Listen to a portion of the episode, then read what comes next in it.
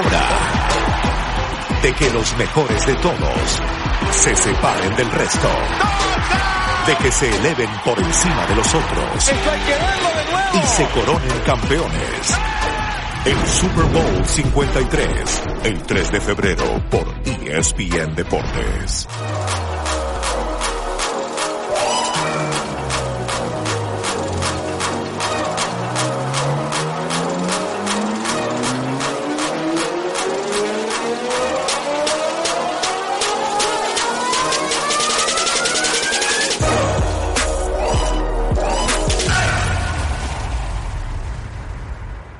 Amigos, un placer saludarles. Sean ustedes bienvenidos a Los Golpes. Aquí estamos Juan Manuel Márquez, David Feitelson. Yo soy Jorge Eduardo Sánchez. Listos para charlar porque el fin de semana es intenso, el que viene por delante y el que acaba de pasar también. Vamos a revisar lo acontecido con el mexicano Jaime Munguía, que sigue eh, creciendo poco a poco su, su, nombre, su empresa boxística, que es, eh, por supuesto, su, su persona. Y vamos a charlar de Oscar Valdés, vamos a hablar de Abner Bares, vamos a hablar de todo lo que viene por delante. Compañeros, ¿cómo les va? Buenas noches. ¿Qué tal, Jorge? Buenas noches. David, eh, bienvenido. Buenas noches a ustedes que nos siguen también por su televisor. Y sí, eh, la semana pasada importante para el boxeo mexicano, Jaime Munguía ganando el apeador japonés Inoue, que se le complicó los primeros episodios, pero después supo solucionar el combate. Y ahora viene Oscar Valdés frente a un rival italiano que suele en el papel, suele ser fácil, pero bueno, hay que verlo sobre también que presenta Oscar Valdés con su nuevo entrenador Eddie Reynoso. Esa, esa función en Frisco debe ser buena, David, porque va la combinación de Oscar Valdés por un lado y Sergei Kovalev por el otro, que es siempre un gran espectáculo. De acuerdo, ¿cómo están? Bu- Hola, buenas David. tardes, buenas noches, saludo con mucho gusto. Y ahora Oscar Valdés es una de las grandes figuras emergentes del boxeo mexicano. Hay que ver qué tal el cambio de entrenador. Vamos a ver si se nota la mano del Reynoso. Algunos expertos del ring nos han dicho que él tenía ciertas deficiencias defensivas, sobre todo, que permitía muchos golpes. Ofensivamente era impactante. Veremos si esta pelea le puede servir para enseñarnos qué ha aprendido en el establo que encabeza Saúl el Canelo Álvarez. Sí, sin perder la agresividad que nos enseña algunas otras cosas defensivamente, porque es tan bravo Oscar Valdés que luego lo conectan con unos ganchos violentísimos y eso le costó una fractura de mandíbula el año pasado ante Scott Quick. Ahora viene el combate de retorno en su carrera. Este viernes se llevó al cabo la ceremonia de pesaje. Va a enfrentar al italiano Carmín Tomassone. Y bueno, es eh, un combate por el título mundial de peso pluma de la OMB. Allí está el italiano Tomassone que tiene marca de 19-0. Un veterano de 34 años y la forma física del mexicano impecable. Los dos eh, sin problemas para dar el peso y es amplio favorito Oscar Valdés. Eh, increíble Juan Manuel David. Pues hay que estar más atentos a lo que represente Oscar Valdés el día de mañana, defensivamente que ofensivamente. Él debe de retener su título, pero vamos a ver cuántas veces se come impactos del rival y de qué tamaño. Sí, hay que ver, yo creo que Oscar Valdés lo que tiene que hacer es analizar al rival, en este caso a Tomazone, que es un peleador que también tiene técnica, pero carece de defensiva también, ¿eh? Hay que ver quién recibe más golpes y golpes de poder. Vemos que Oscar Valdés tiene, tenía que mejorar en su defensiva y creo que lo vamos a ver, como lo comenta David, la mano de Eddie Reynoso, Sí. en cuestión de técnica y la cuestión defensiva que va a ser importante para este combate. Sí, nu- nunca subestimar al rival, David, pero aquí pues eh, es amplio favorito el peleador mexicano, viene con hambre, con todas las ganas del mundo de regresar a la actividad. Y Tomazone es un tipo muy experimentado, un veterano, acaba de estar en los Juegos Olímpicos representando a su país. E- Es un tipo que le puede complicar un ratito a Oscar Valdés, pero ¿cómo esperas la pelea? Bueno, eh, la, la- tú lo dices bien, eh, tiene una marca, me parece, invicta, 19-0, 5 knockouts el italiano. La pelea más notable fue contra Jesús Antonio Ríos, Eh, pero hasta ahí nada más. Yo creo que vamos a poner eh, en la lupa otra vez a Óscar Valdés. Tiene 28 años, se mantiene invicto en el boxeo, una gran experiencia, dos veces como boxeador olímpico, y uno pensaría que va a seguir progresando. La gran pregunta que yo me hago, eh, Jorge Eduardo, es hacia dónde va Oscar Valdés. Porque yo creo que a su carrera, más allá de que esta será la defensa número 5 del campeonato de peso pluma, eh, a su carrera le faltan nombres importantes, nombres de 24 quilates, que le puedan dar cierta credibilidad boxística que por ahora no ha ganado, siendo un gran boxeador. Pero tiene 28 años, ¿eh? El tiempo se va. Sí, sí, sí. Está en una división donde hay nombres, Juan Manuel. Está eh, está Frampton, está Josh Warrington, que viene de ganarle a Frampton de Santa manera Cruz. autoritaria. está Santa Cruz y luego por ahí Gary Russell, hay cualquier cantidad de nombres. Pero yo creo que eh, asume el control de, las cosas Oscar Valdés cuando él acepta que hay problemas defensivos, creo que da un tremendo paso hacia adelante. Sí, eso siempre eh, cuando tú aceptas un error que cometes cada una de las peleas, eso es muy bueno porque es un punto positivo a querer mejorar. Y creo que eso lo está tomando en cuenta Oscar Valdés. Ahora hay que analizarlo porque de repente no puedes cambiar de la noche a la mañana un estilo de un peleador. Y en esta cuestión la defensiva no, va a tener que, llevar tiempo para poderla mejorar. Y también no hay que olvidar, cambiando de tema, que los dos fueron olímpicos, Tomazone también, y Tomazone eliminó al Didolfo Delgado en las Olimpiadas de Río de Janeiro, que también es un punto importante que los dos tienen experiencia a nivel amateur muy buena. Hay que verlos ahora a nivel profesional. Tomazone ya era profesional cuando fue a la regla. ya aprovechó, la regla. Ya era profesional que también le ayudó. Sí, también Lindolfo Delgado, también un peleador que, se que tenía las características también como boxeador profesional, pero no lo era. Tenía la experiencia, pero es la, esa, esa fue la diferencia donde estrenaron por primera vez el boxeo profesional en Río. Ahora, ¿es posible cambiar algo defensivamente en Oscar Valdés? después de 11 meses de ausencia, debe de haber cierto óxido boxístico y además teniendo una esquina diferente. ¿Vamos a ver eh, algún progreso defensivamente en Oscar Valdés o en algún momento van a salir flotando otra vez los vicios? Creo que eso lo vas a ver en los, en los, en los episodios conforme vayan pasando, vayan transcurriendo. Eh, Oscar Valdés puede mejorar la defensiva de los primeros rounds. Hay que ver también el cansancio, si también le hace presión Tomazón, hay que ver cómo reacciona, los contragolpes, pero siempre Oscar Valdés cuando tiene combinaciones de golpes descuida la guardia. Esos son puntos importantes y que puede aprovechar Tomazone. Entonces hay que reflejar y hay que ver la condición que traiga Oscar Valdés que le permita pues hacer las cosas como debe de ser, las cosas bien y si cambió lo que le pues lo que estuvo entrenando con Eddie Reynoso, pues creo que lo va a llevar y va a ejecutar todo a perfección. David, esta es una pelea simplemente para regresar con calma, con tranquilidad. Aparentemente Tomazone no representa no. un gran obstáculo, ¿no? Pero ya sabemos lo que puede pasar. Debe ser una defensa tranquila para Oscar. De acuerdo. Eh, pero los golpes perdidos siempre existen, eso está claro. No puedes nunca menospreciar a un rival. Es un hombre con experiencia, eso está claro. Eh, y yo creo que Oscar Valdés también ha mostrado una madurez boxística muy interesante. A mí lo que me gustaría es que Reynoso le diera ya un... realmente trabajara muy bien en la cuestión de la defensa, que para un boxeador defenderse es tan importante como atacar. Claro. Si no tienes defensa no vas a ninguna parte. Y hay algunos momentos donde uno, se ve, uno lo ve en el intercambio de golpes demasiado, no sé si revolucionado o desarticulado Oscar Valdés conecta unos ganchos maravillosos, tiene el estilo del boxeador mexicano, conecta las zonas blandas de, manera increíble, pero me parece que le faltaba un manager, un dirigente que le pudiera dar, ubicar perfectamente hacia dónde va. Ojalá sea Eddie Reynoso. Reynoso ha hecho un gran trabajo con el Canelo Álvarez. Sí, administrar sus recursos. Oscar tiene muchos recursos. El problema es que quiere noquear con cada impacto que conecta, Juan Manuel, no, no, se reserva nada. Entonces, por ahí del cuarto, quinto episodio, pues ya es difícil mantener el, el mismo ritmo. Todos los golpes llevan toda la potencia. Y así no es normalmente en el boxeo. Por supuesto, Oscar Valdés hay que ver que también empieza de más a menos, que eso también le, puede, le puede perjudicar. Eh, no puedes noquear de un solo golpe, tienes que trabajar combinaciones de los mismos y tratar de tirar el último, si tiras 3-4, tratar de tirar el último con fuerza. Pero Oscar Valdés tira 4 o 5, pero todos van con, con mayor, que con fuerza, con mucho poderío, que suele cansarse si hay que falla.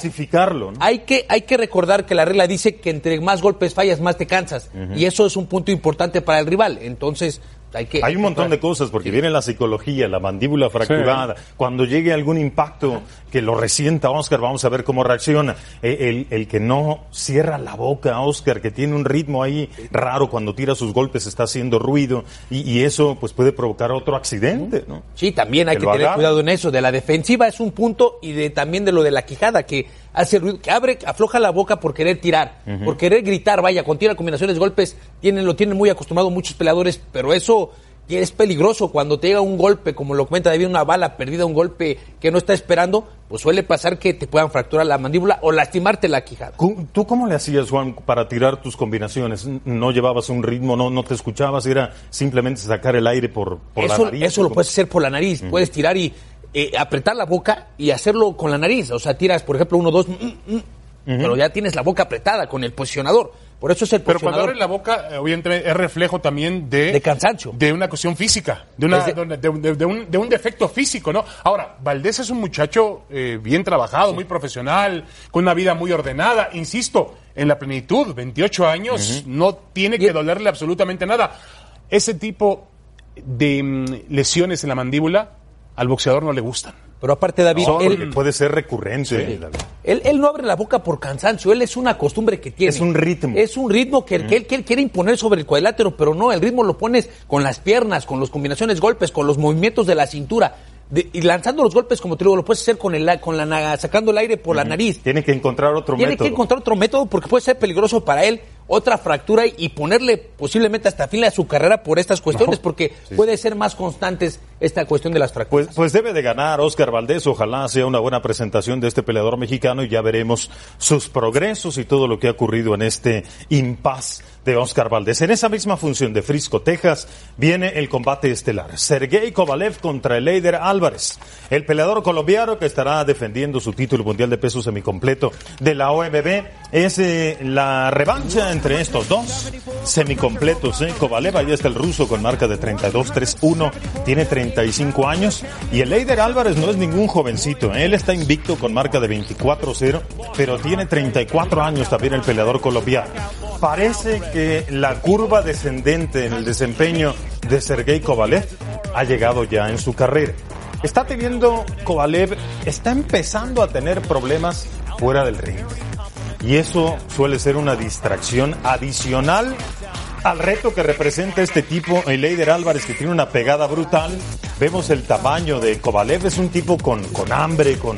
Es un espectáculo tremendo, Sergei Kovalev, pero el campeón del mundo es el Leider Álvarez. Aquí está el frente a frente. Los knockouts hay mucha diferencia para Kovalev, la estatura es la misma, la guardia es la misma. Creo que el momento es mejor para el Leider Álvarez. Yo veo ya un tanto tocado a, a Kovalev, ¿eh? pero cuando hay pegada, todo puede cambiar en un segundo.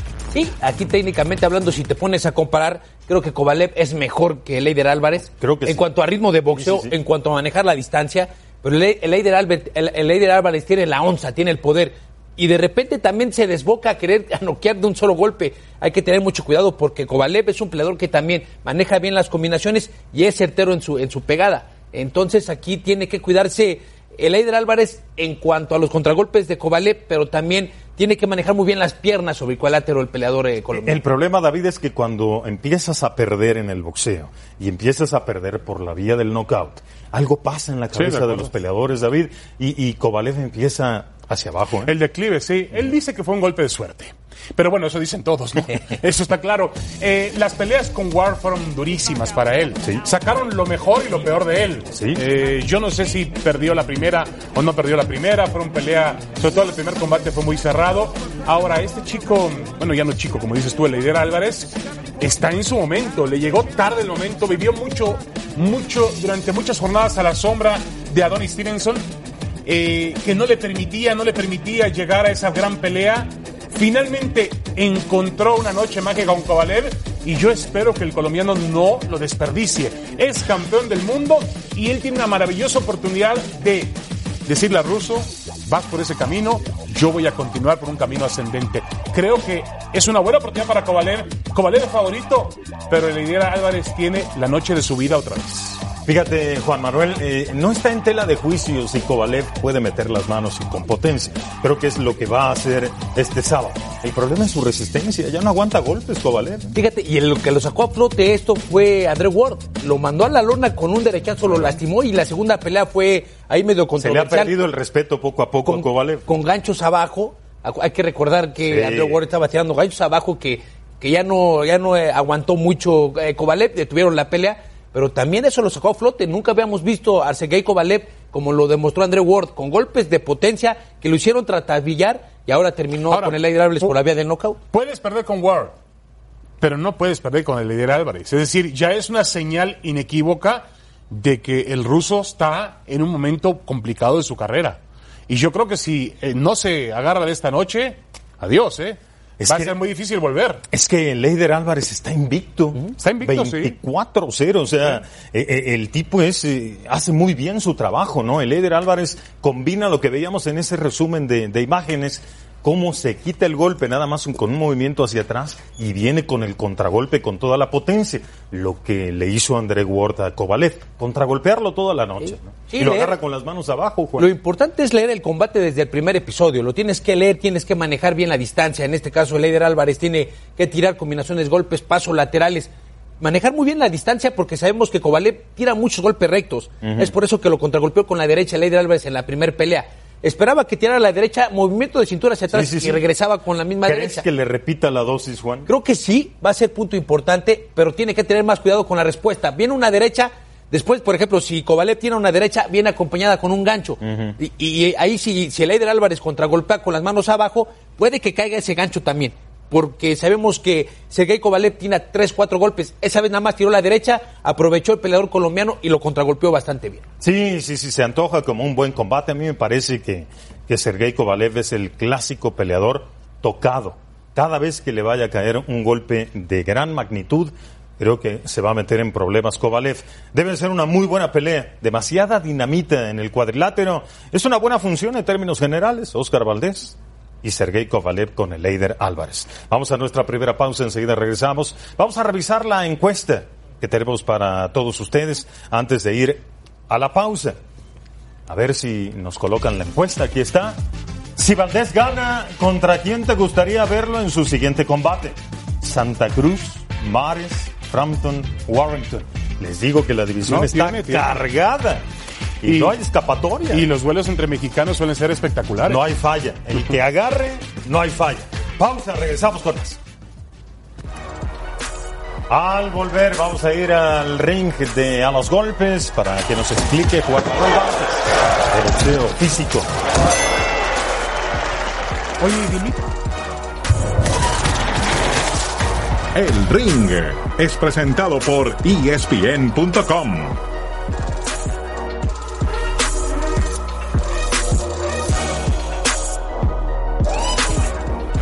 todo se acaba, ¿eh? Si no lo- Ya en el ring de a los golpes con Juan Manuel Vázquez para, para platicar un poquito de Oscar Valdés contra Tomazone.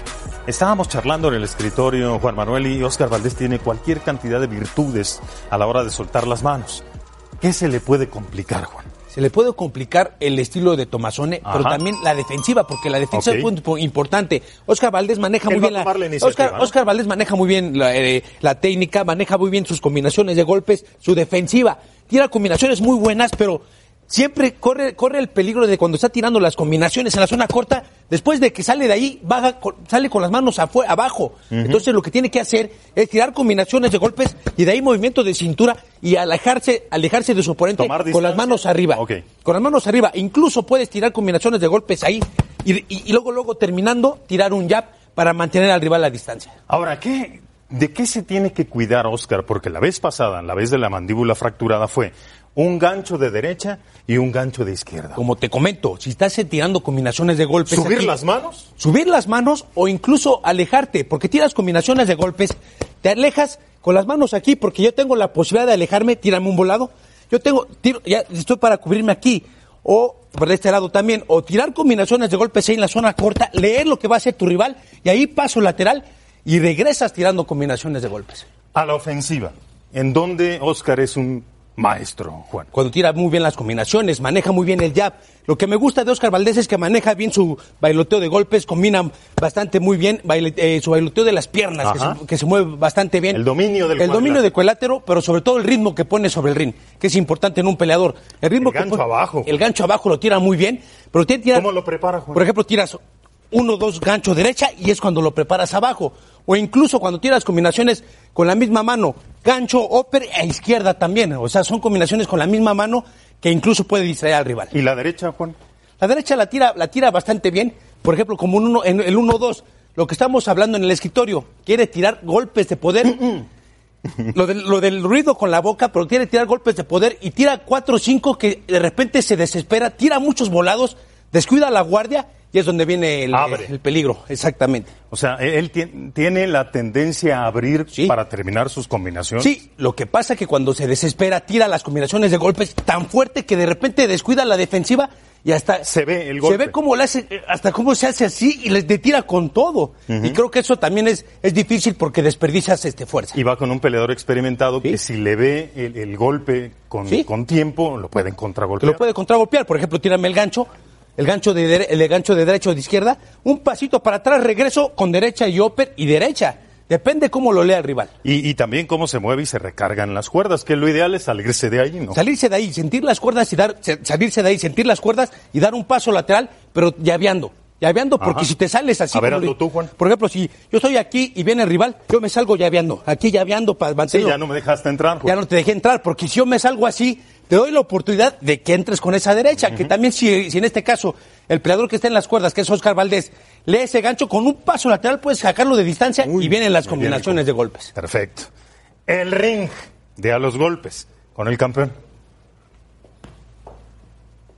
Al regreso, Turban ante Josecito. Buena pelea, ¿eh? Inesperadamente competitiva y cerrada.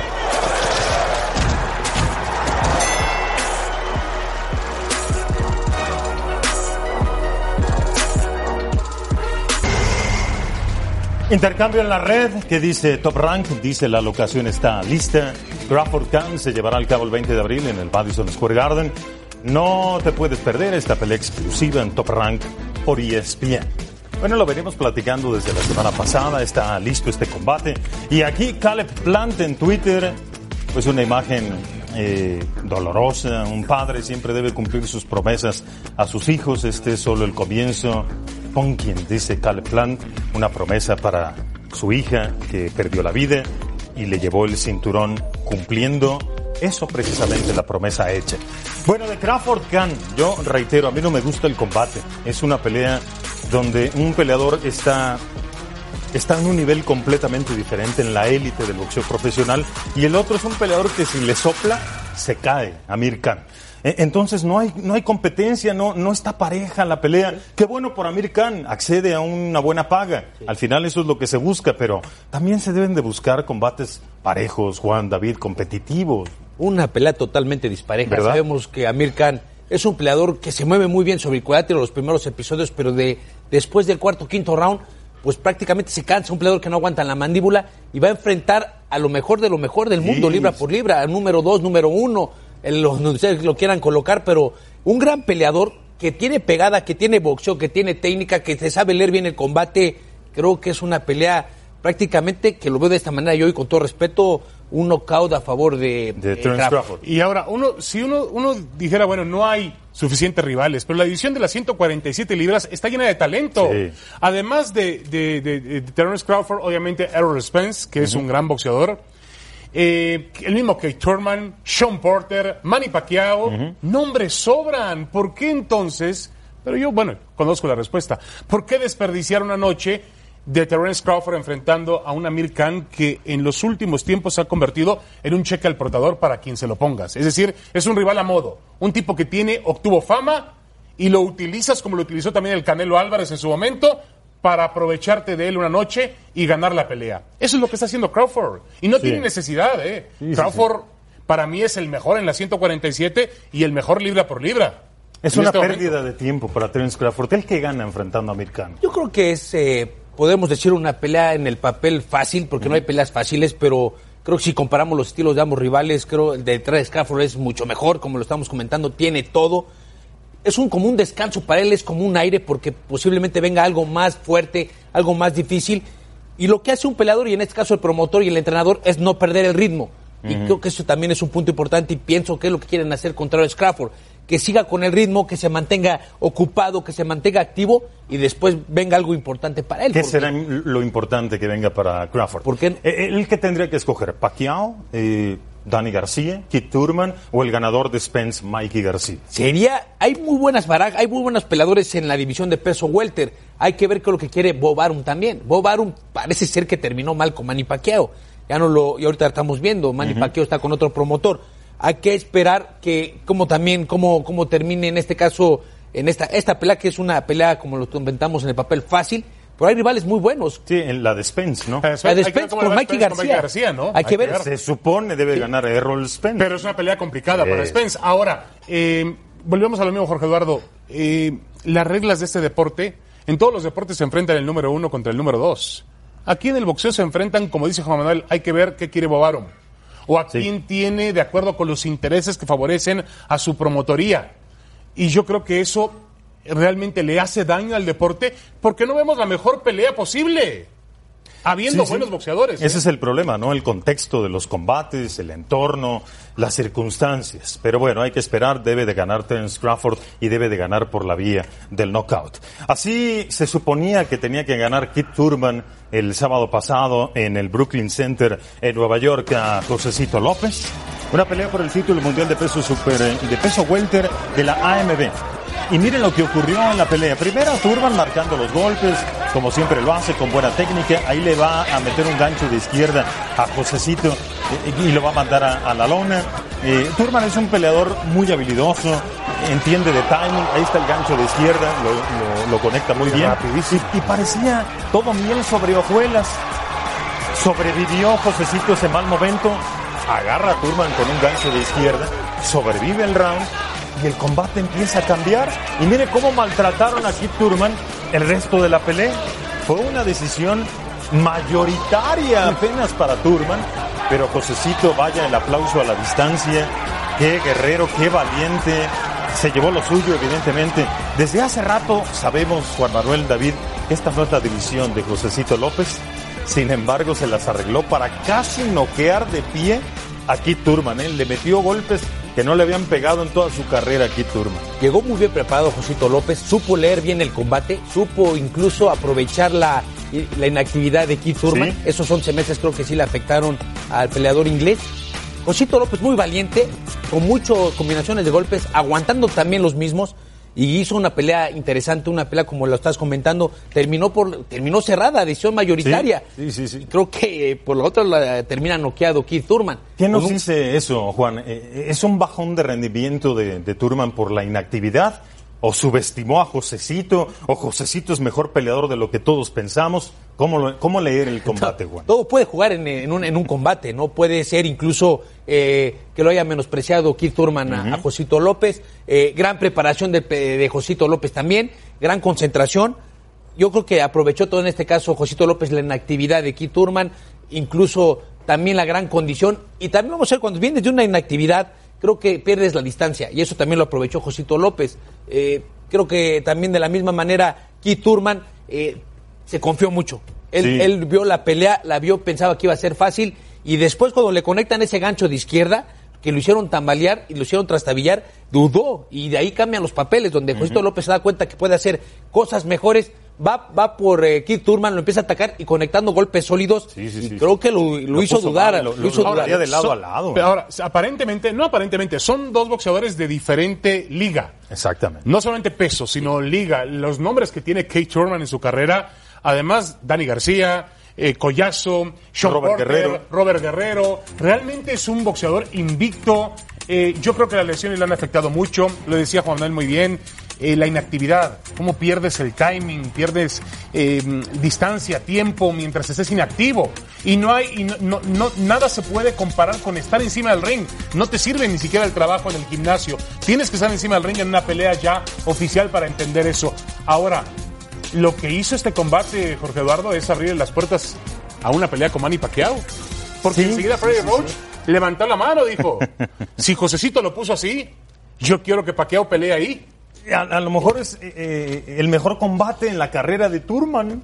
El, que le puede dar acceso a los combates que no han llegado porque ahora sí piensan los demás que, que va para abajo, que es eh, un peleador derrotable, que, que enseñó sus carencias, y, Manny Pacquiao puede ser un gran rival de Turman, pero también puede caer en la trampa, ¿eh?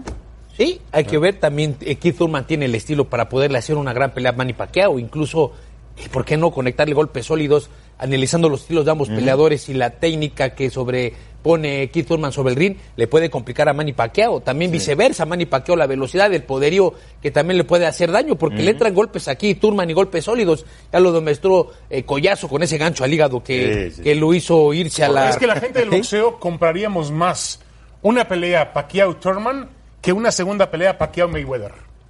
Pues sí, sí, sí, sí, están muy veteranos ya y, y, y sabemos lo que va a ocurrir. Era una segunda versión de Pacquiao Mayweather. Vamos a escuchar lo que dijo Kit Turman al terminar el combate ante Josecito López. Recordar que fue decisión mayoritaria apenas para el campeón del mundo. I most likely would definitely take it. I'm going to have to talk to my team. We're going to have to talk to our managers. And, uh, but I feel good. That was a beautiful fight. I would love to have that. Bring it in the ring. Maybe Brooklyn, maybe Vegas, wherever Manny Pacquiao wants it. I'd fight him in the Philippines if I had to, baby. Pues es una combinación muy atractiva. ¿eh? Turman es la actualidad y Manny Pacquiao es, es el pasado que se resiste al, al olvido, ¿no? Él, él, de cualquier manera es un campeón del mundo. Eh, por supuesto que Manny Pacquiao ha bajado, ya no es el mismo. Pero como lo vimos ante Adrian Bronner, sigue siendo un peleador peligroso. Sí, es peligroso, pero sobre un rival que no tira golpes. Hay uh -huh. que recordar que Bronner eh, no quiso tirar golpes, no quiso terminar noqueado. Uh -huh. Y Turman hay que verlo también. Cuando vimos que en esta pelea contra Josito López sintió la pegada y cambió. Y esto va a ser posiblemente lo mismo, ¿eh? Va a sentir la pegada de Manny Pacquiao y podría incluso cambiar su estilo. Sí, Juan, pero Turman es más agresivo. Sí, Turman es agresivo, lo, ya lo vimos. Puede ser agresivo, pero también frente a un peleador que tiene velocidad, que tiene poder.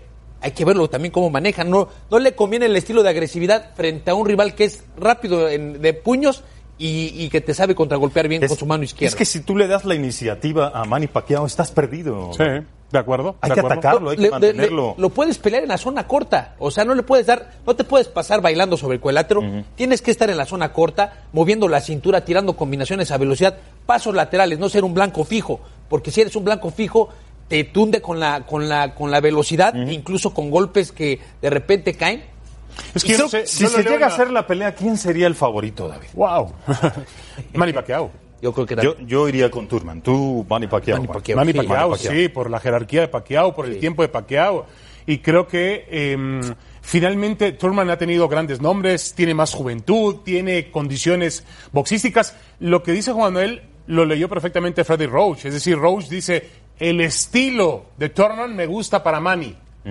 Yo no sé si Roach crea o pretenda que Turman va a salir parado, va a salir a confrontar a Manny Pacquiao y no va a ser lo suficientemente, eh, no va a ser la suficiente movilidad para poder presionar al filipino. Yo creo que será una pelea muy buena, excelente pelea, de acuerdo con el nivel físico que vi de Manny Pacquiao en la pelea con Bronner. no hay que olvidar Errol Spence cuando le ganó allá en Inglaterra. Igual, y Errol Spence no tiene la velocidad de Manny Pacquiao, incluso no tiene la pegada de Manny Pacquiao. Entonces creo que será Errol una... Spence a quién, Juan?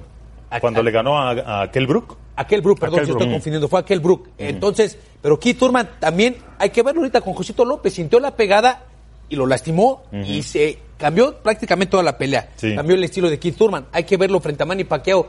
Siente la pegada y qué sobrepone Ahora, sobre el ring. esta división se mide, 147, de acuerdo a qué tan lejos o qué tan cerca estés de Pacquiao Sí. o de Terence Crawford. Sí, Yo creo sí, de. Terence Crawford. Ahora hay un abismo entre Crawford y los demás. Sí, sí, si alguien tiene que evitar a Pacquiao es Terence Crawford, pero Crawford quiere la pelea porque Bueno, pero sería... se da bolsa. Y también sería una gran pelea. Sería una gran combinación, Gran pero pelea. creo que Crawford le daría una Pero lección de ese boxeo tipo de peleas queremos ver, no Sí, la no, pelea de no especular ni suponer, sino verlas. ¿no? Claro, claro. Ya que pase y luego lo, lo analizamos. Vamos a la pausa.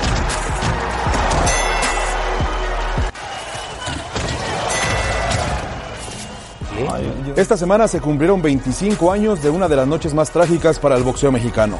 Pues justamente un 29 de enero de 1994, el legendario Julio César Chávez perdió su invicto en su pelea número 91 como profesional. Nada más y nada menos que ante Frankie Randall. Chávez hizo ante Randall la exposición número 13 del cetro superligero del Consejo Mundial de Boxeo, que había ganado con Roger Mayweather años atrás. Frankie, que llegó con buenos números, estaba lejos de ser favorito para destronar al sonorense y asumirse como el nuevo monarca. Sin embargo, la sorpresa llegó. A Chávez le descontaron dos puntos por golpes bajos y además cayó por primera vez a la lona durante el round número 11. Al final, dos de los tres jueces le dieron el triunfo al estadounidense y ahí se acabó el invicto de JC en casi 14 años como profesional.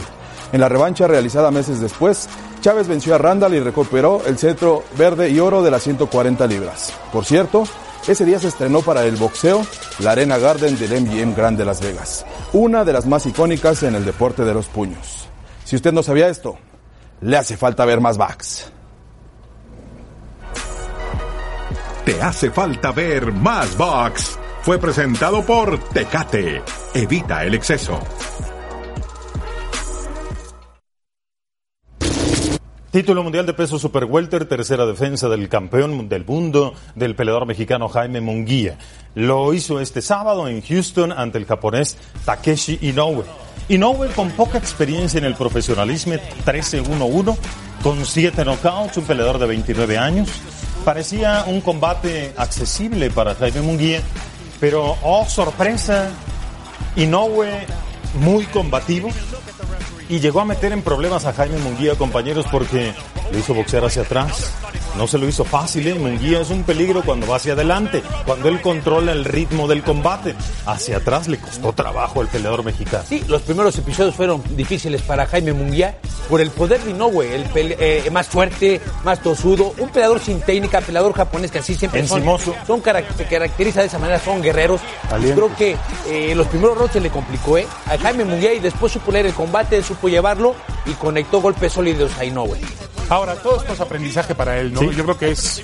Eh, él todavía está en, la, en, una edad y en un momento en su carrera siendo campeón del mundo, porque también hoy los títulos se dan mucho más fácil. No estoy diciendo que no lo merezca, pero este chico no lo podemos poner todavía al nivel de los grandes de la división, ni pensar en una pelea con el Canelo, ni pensar en una pelea con Golovkin antes de que realmente se establezca como un gran campeón del mundo. Tiene condiciones bárbaras, pero tiene que pulirlas. Tiene mucho poder, mucho, mucho poder. Tiene un tremendo ritmo. El fondo físico es maravilloso porque no baja el ritmo. Tiene 22 años. Sí, 22 años. Lo único que preocupa de Jaime Munguía es que lo conectan con solidez. Lo conectan porque él, él no sé, es un peleador de brazos largos, pero le gusta combatir en la zona corta. Cuando tú tienes los brazos largos, lo que te conviene es manejar la distancia, lo que te conviene es tirar combinaciones de golpes largas, no en la zona corta. Y vimos que Inoue se le metió en la zona corta y le complicó. Después ahí tuvo que buscar la distancia y fue una pelea bastante, bastante entretenida para Pues mira, tiró casi mil golpes Jaime Munguía, 998, casi doblando el número de, de Takeshi Inoue. Pues la verdad es que Jaime Munguía no nos sorprende, tiene nivel, es un campeón del mundo, ya son tres defensas. E, él, él quiere combates de alto perfil, él, él no, no, no acepta que le digas que le falta experiencia, que ahorita no el Canelo, que, que Gennady Golovkin pues pudiera terminar con, con todo. Él, él, quiere actualidad. Y, y, bueno, pues hay otros peleadores campeones del mundo con quien unificar. En Super Welter estaría bien un Carlo, por ejemplo, ¿no? Uh -huh. Que son de mucha potencia. Está Jared Hort, que sería un gran combate también. ¿Qué ven en el futuro inmediato, David Juan, de, de este muchacho Jaime? Ya, ya le pusieron un, eh, un rival, un, un irlandés, ¿no? Si no me equivoco que lo, lo han colocado para, para, para, programarlo en la siguiente pelea. Pero a ver, yo creo que Fernando Beltrán entiende muy bien y Arum es un eh, promotor, porque Beltrán depende obviamente de Arum, es la misma compañía, donde ellos van llevando poco a poco al boxeador. Por más que este chico quiera hablar de que, de que pretende una gran pelea o grandes nombres, lo van a llevar poco a poco. Tiene que. Es hablar... lo mejor, David. Sí, de acuerdo. Sí, sí, sí. Hablábamos de Valdés y que necesitaba condiciones defensivas. Pasa lo mismo con él. Aquel boxeador que logra un balance entre ofensiva y defensiva, aquí tenemos un maestro como Juan Manuel Márquez, realmente es el que logra eh, establecer una época como boxeador. Ahora, ¿hay Pero, tiempo para eso cuando ya se es campeón del pues mundo? Pues tiene 22 David? años. Puede mejorar, puede mejorar y, y, eso puede ser consecuencia de que vengan rivales más fuertes y por supuesto que consecuencia de una derrota por la guardia, por la defensiva, que es un peleador de brazos largos, que te tira combinaciones, golpes, pero que si también lo vemos, baja mucho las manos, descuida mm. la defensiva. Cuando tira, por ejemplo, un gancho de izquierda, baja la mano derecha. Esos son cosas que tienes que ir puliendo en el gimnasio con el entrenador, la defensiva, a ver, yo me tiro un gancho de izquierda y no bajo la mano, al contrario, la tengo aquí. Esos son eh, condiciones en las cuales las condiciones en las cuales lo tienes que mejorar en el gimnasio, en la preparación, tienes que tener más cuidado con el entrenador. Son puntos importantes que son muy pequeños, pero como le comento, importantes para un combate. Yo creo que él está sacando perfectamente provecho a la división, porque él claramente no es super welter, ¿eh? es mediano o supermediano. Es un tipo de 1.83. Sí, claro. Eh, eh, es fortísimo en super welter. Entonces ahí no resiente todavía los, los golpes de los contrarios En la siguiente división es donde se empieza a Bueno, pero en la siguiente división también hay nombres mucho No, no, más no, no. impactantes. Es que no hay una división ahora mismo, David, que pudiéramos decir está floja. No, ahora, en esta, en esta, en la Super Welter, en, en Super Welter, tiene a su alrededor, ya tú mencionaste, Jared Hart, que le Sí, ganó a Irlanda es el más sólido de los campeones. Y le ganó a Austin Trott, ya un Austin Trott en, en, en bajada. Tiene a un argentino, Brian Castaño, no tiene grandes nombres en Carlo, 154. Carlo. puede ser. El Bueno. otro Carlo, ¿no? Sí, sí, El- Yermel el- y Yermel. Sí. Bueno, vamos a ver qué, qué le dijo Jaime Munguía a nuestro compañero Salvador Rodríguez, Chava Rodríguez, en las instalaciones de ESPN. ¿Qué tal? Un saludo compañeros. Bueno, pues nos encontramos en el ring con el campeón super welter de la Organización Mundial de Boxeo, Jaime Munguía. Jaime, bienvenido. Muchas gracias, A los Chava. golpes. Eh, platícanos primero qué sucedió el sábado pasado.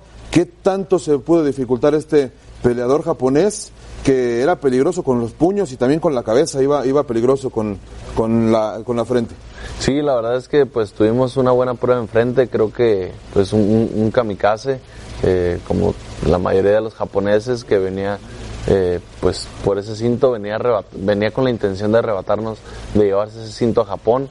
Este, sabíamos que era un rival peligroso, la verdad, eh, yo creo que me, me sorprendió un poco, yo creo que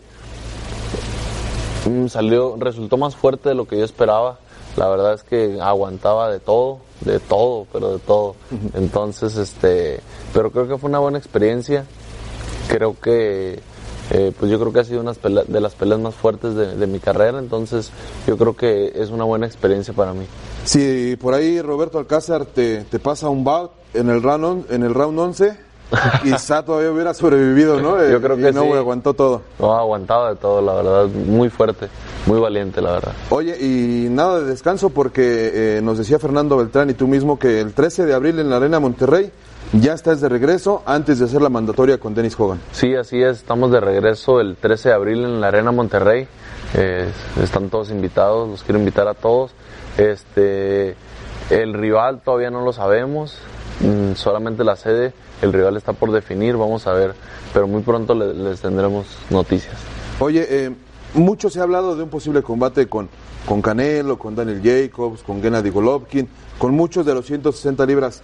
¿Planeas terminar este 2019 ya peleando precisamente en la división de los medianos que está más que candente? Eh, sí, claro que sí. Yo creo que a finales de año es cuando vamos a subir a las 160 y ya el siguiente año pues vamos a ver eh, pues, qué es lo que nos pone el destino. Por otro lado, la gente dice y se cree que Jaime Munguía es el futuro del boxeo mexicano, que el presente es Canelo y el futuro es Jaime Munguía. ¿Cómo administras tú de alguna forma esa, esas creencias de la gente, esas opiniones? ¿Te presiona, te alienta, te motiva? ¿Cómo lo, tomas?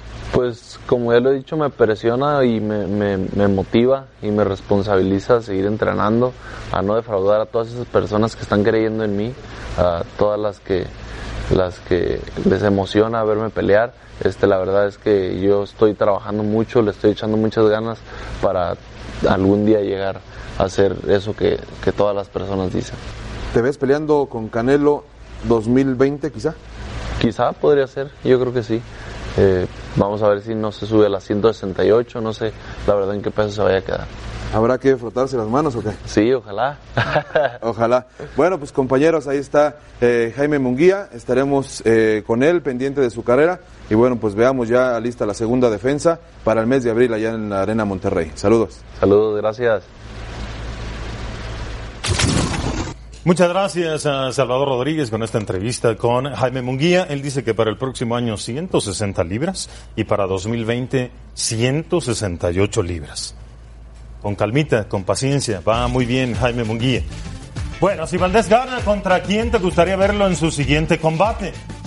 Así van los porcentajes, va ganando Leo Santa Cruz. Sería fantástico el cruce. Vamos a la pausa, regresamos con más.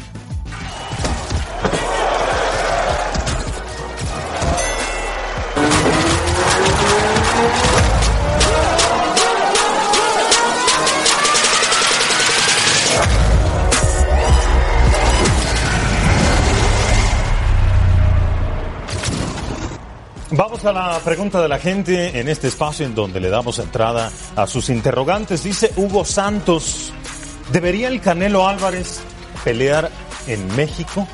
Hace un rato que no pelea el Canelo en México, por ahí vimos algún combate de Canelo contra Kermit Cintrón en la Plaza de Toros en la Ciudad de México. Viene el momento en el que está abriendo otros frentes. El Canelo ya tiene Las Vegas, tiene el territorio conquistado de Texas, eh, acaba de ir a Nueva York. ¿Debería pelear en México el Canelo?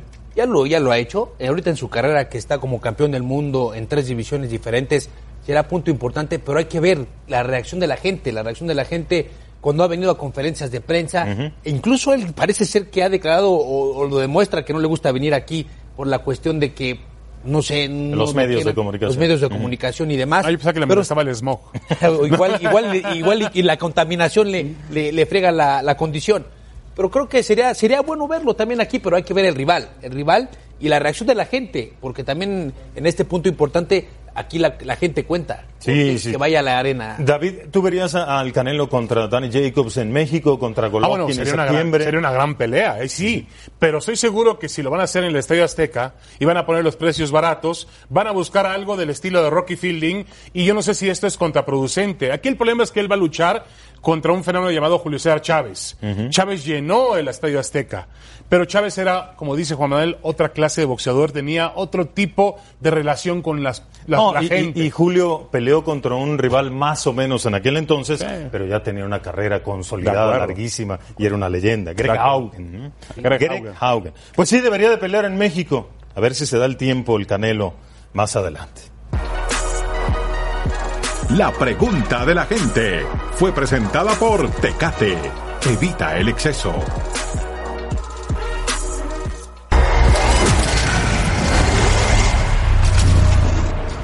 A ver cómo quedó la encuesta, si Valdés gana, contra quién te gustaría verlo en, la siguiente, en el siguiente combate. La gente dice Josh Warrington, 39% es una sorpresa, ¿eh? ¿Ah? Y que la gente diga Warrington es porque sabe de boxeo. De acuerdo. Así es. Listo, compañeros, llegamos al final. Gracias, Juan. Gracias a ti, gracias David, gracias también gracias, a ustedes. Gracias, David. Buenas noches. Esto fue A los Golpes.